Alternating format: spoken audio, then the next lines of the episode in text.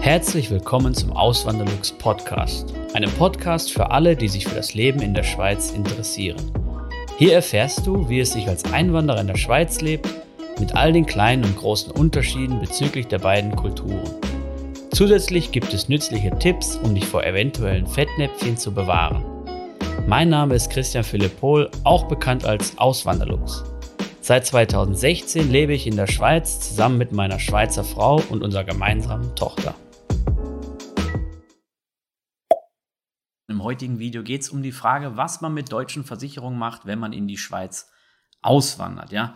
Vorab, mal kurz kompakt zusammengefasst, die meisten Versicherungen setzen einen deutschen Wohnsitz voraus. Die kann man sowieso nicht mitnehmen, man hat dann aber ein Sonderkündigungsrecht, kann dann die ähm, Versicherung entsprechend dann kündigen in Deutschland und hier in der Schweiz dann ähm, neue abschließen. Es gibt aber eine Versicherung, zu der komme ich dann später im Verlauf des Videos, die man unbedingt behalten sollte, meiner Meinung nach ähm, weil die halt wichtig ist und ähm, weil man das auch, weil man die auch eher in jüngeren Jahren abschließen soll, wenn man eine gute Gesundheit hat.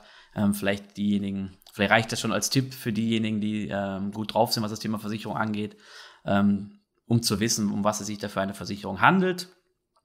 Und ich werde dann auch nochmal ein Beispiel bringen, ein ganz aktuelles. Ich habe nämlich eine Frage bekommen von einer ähm, Frau, die auch jetzt in die Schweiz auswandert mit ihrem Mann zusammen und die hat eine ganz spezielle Frage über eine Zahnzusatzversicherung oder überhaupt, wie das sich verhält hier mit den Versicherungen ähm, für den Zahnarzt. Ja. Gut, dann fangen wir mal an. Also grundsätzlich, wie ich es gerade schon erwähnt habe, die meisten Versicherungen, die man in Deutschland abschließen kann, setzen einen deutschen Wohnsitz voraus. Zumindest die großen, die ich, da meine ich jetzt keine Handyversicherung oder sowas mit, sondern sowas wie Privathaftpflicht oder Rechtsschutz, Hausrat sowieso, ähm, das wäre dann auch mal ein spezieller Fall.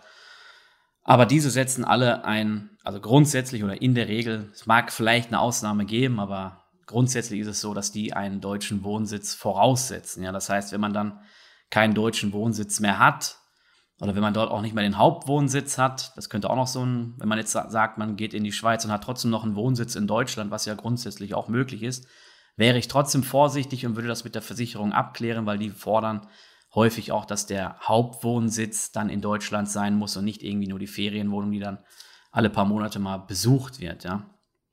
Und ihr braucht auch keine Angst haben, irgendwie, dass das hier in der Schweiz viel teurer ist.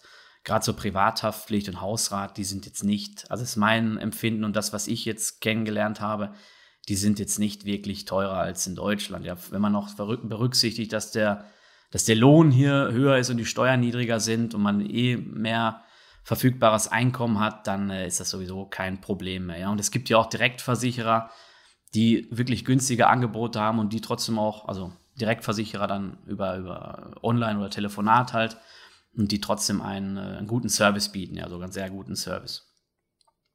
Das dazu. Die wichtigste Versicherung natürlich, die jeder haben muss, in Deutschland wie auch in der Schweiz, ist die Krankenversicherung. Und da ist es auch so, dass man die deutsche Krankenversicherung nicht mitnehmen kann. Die gesetzliche, also grundsätzlich in der Regel. Es gibt auch Ausnahmen. Wenn man jetzt hierher kommt, man verlegt seinen Hauptwohnsitz hierher, man arbeitet dann hier oder man ist ähm, Privatier, dann wird man nicht drum rumkommen, eine Krankenkasse, eine Schweizer Krankenkasse abzuschließen. Ja. Ähm, es gibt Ausnahmen, ein ganz spezieller Fall, wenn man privat versichert ist und im höheren Alter ist, und mit dem höheren Alter, ich kann euch leider keine genaue Zahl nennen, weil es wirklich ein extrem spezielles Beispiel, was ich aber von einem ehemaligen Arbeitskollegen aus kenne von erster Hand und er hatte auch ein paar Probleme, was das angeht, so das durchzubekommen bei den Behörden.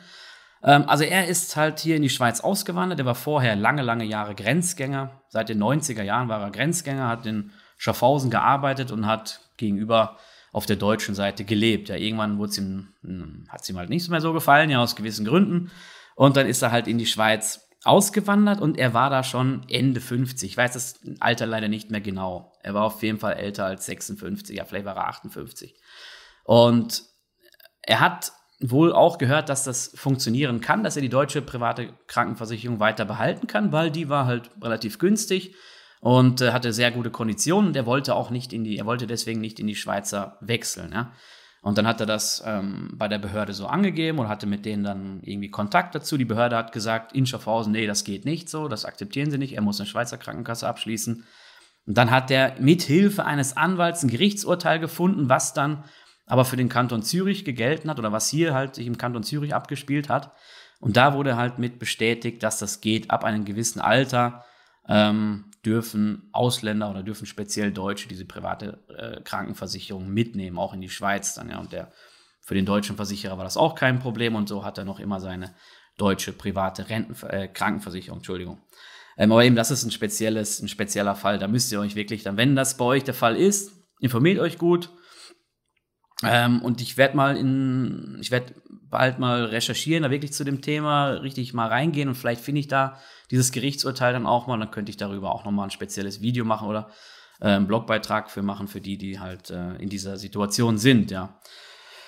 Genau, und jetzt kommen wir zu der Versicherung, die man meiner Meinung nach behalten sollte, wenn man hier in die Schweiz geht und auch in der Regel behalten kann. Das ist nämlich die Berufsunfähigkeitsversicherung. Berufsunfähigkeitsversicherung, ähm, ja, die zahlt halt, wenn man nicht mehr den Beruf ausüben kann, den man ähm, versichert hat. Ja. Bei mir wäre das zum Beispiel der Chemikant. Also wenn ich jetzt nicht mehr den Beruf ausüben könnte, würde ich von dieser Versicherung eine Rente bekommen und auch mal noch eine Einmalleistung. Es gibt natürlich verschiedene Möglichkeiten, da was zu versichern. In der Regel ist eine Rente versichert. Und da ist natürlich so, wenn man jetzt hier in die Schweiz kommt, braucht man die nicht unbedingt, ja, weil man ist über die erste und die zweite Säule der Altersvorsorge oder der Vorsorge in der Schweiz, ist man schon im Verhältnis jetzt, oder wenn man das mit, mit dem in Deutschland vergleicht, ist man schon sehr gut abgesichert. Und ich habe mir halt die Gedanken gemacht, ähm, soll ich diese Versicherung jetzt kündigen, weil ich ja in der Schweiz relativ gut abgesichert bin. Und habe mir dann gedacht, wenn ich dann auch mal wieder nach Deutschland zurückgehe, was ja durchaus der Fall sein kann, ich habe es nicht vor und ich denke es auch nicht, aber man weiß es ja nie, oder? Ähm, dann wäre ich natürlich froh, wenn ich noch so eine Berufsunfähigkeitsversicherung hätte, die ich in jungen Jahren abgeschlossen habe, wo ich noch keine Gesundheitsprüfung machen musste und nichts. Ja. Wenn man jetzt im, jetzt bin ich 37, wenn ich jetzt eine Berufsunfähigkeitsversicherung neu abschließen müsste, wäre die natürlich viel, viel teurer. Ja? Und da müsste ich noch eine Gesundheitsprüfung machen und vielleicht würden sie irgendwas ausschließen, keine Ahnung. Das Risiko besteht natürlich. Und deswegen habe ich die auch behalten. Wichtig ist natürlich, das vorher mit dem Versicherer abzuklären. Ich habe dann halt ganz äh, unkompliziert eine E-Mail hingeschrieben, ob das auch weiterhin gilt, der Versicherungsschutz hier für mein Leben in der Schweiz und ob sie auch dann hier in die Schweiz überweisen würden. Und dann haben die mir geantwortet und haben gesagt, ja, das ist gar kein Problem, der Versicherungsschutz besteht weiter. Sie kriegen auch die Leistungen, egal in welchem Land sie dann ähm, sind. Wichtig ist halt, oder Voraussetzung dafür ist, dass die Berufsunfähigkeit von einem deutschen Arzt dann ähm, ja, bestätigt wird. Genau. Das ist halt dann der Deal, den man da eingehen muss und eingeht. Also ich empfehle, das ist meine persönliche Empfehlung, ich würde die behalten, ja. Aber ähm, wie viel Risiko jemand natürlich absichern möchte, das ist natürlich auch immer eine persönliche Frage, ja. Das äh, verstehe ich natürlich auch, aber ich würde sie behalten und ich habe meine auch behalten. Genau. Mein Schweizer Privatkonto ist das Zack-Konto von der Bank Claire. Es ist kostenlos und bietet viele weitere Vorteile, wie beispielsweise virtuelle Unterkonten und Zack-Deals. Wenn du ebenfalls ein Zack-Konto eröffnest, kannst du dir mit dem Code AWLZAK 50 Franken Startguthaben sichern. Weitere Infos findest du auf auswanderlux.ch/zack oder in den Podcast Show Notes. Andere Versicherungen, wie vorhin schon gesagt, Privathaftpflicht, Rechtsschutz, Hausrat, die habe ich alle gekündigt. Die musste ich auch kündigen und habe dann hier in der Schweiz neue abgeschlossen. Dann kommen wir zur Fahrzeugversicherung. Das ist auch mal ein spezieller Fall. Wenn man dann in die Schweiz kommt, kann man ja weiterhin noch das Deutsch, äh, die deutschen Kennzeichen behalten und auch das Auto noch, man muss das Auto nicht sofort ummelden. Man kann also weiterhin noch mit dem in Deutschland gemeldeten Fahrzeug fahren. Ein Jahr beträgt hier die, äh, die Zeitspanne, die man dafür ähm, haben darf. Und innerhalb dieses einen Jahres muss man das Auto dann ummelden. Es gibt noch eine Ausnahmeregelung, da will ich jetzt aber nicht weiter drauf eingehen. Das, es gibt noch eine Ausnahmeregelung, gibt es ein spezielles Dokument beim Schweizer Zoll, das kann man sich runterladen, kann man ausfüllen und dann hat man für zwei Jahre diese Ausnahmeregelung. Hm, ob das, warum man das machen sollte, also ich, ich sehe da keinen Sinn drin. Ja, es mag, wenn man vielleicht weiß, dass man eh innerhalb von ein oder zwei Jahren wieder zurückgeht, weil man nur für diese kurze Zeit hier sein möchte, dann kann das durchaus Sinn machen. Ansonsten sage ich, macht das keinen Sinn, ja. Wer natürlich mitspielen muss bei der ganzen Geschichte, das ist dann die deutsche Kfz-Versicherung oder die, die Motorradversicherung, also ist eine Fahrzeugversicherung.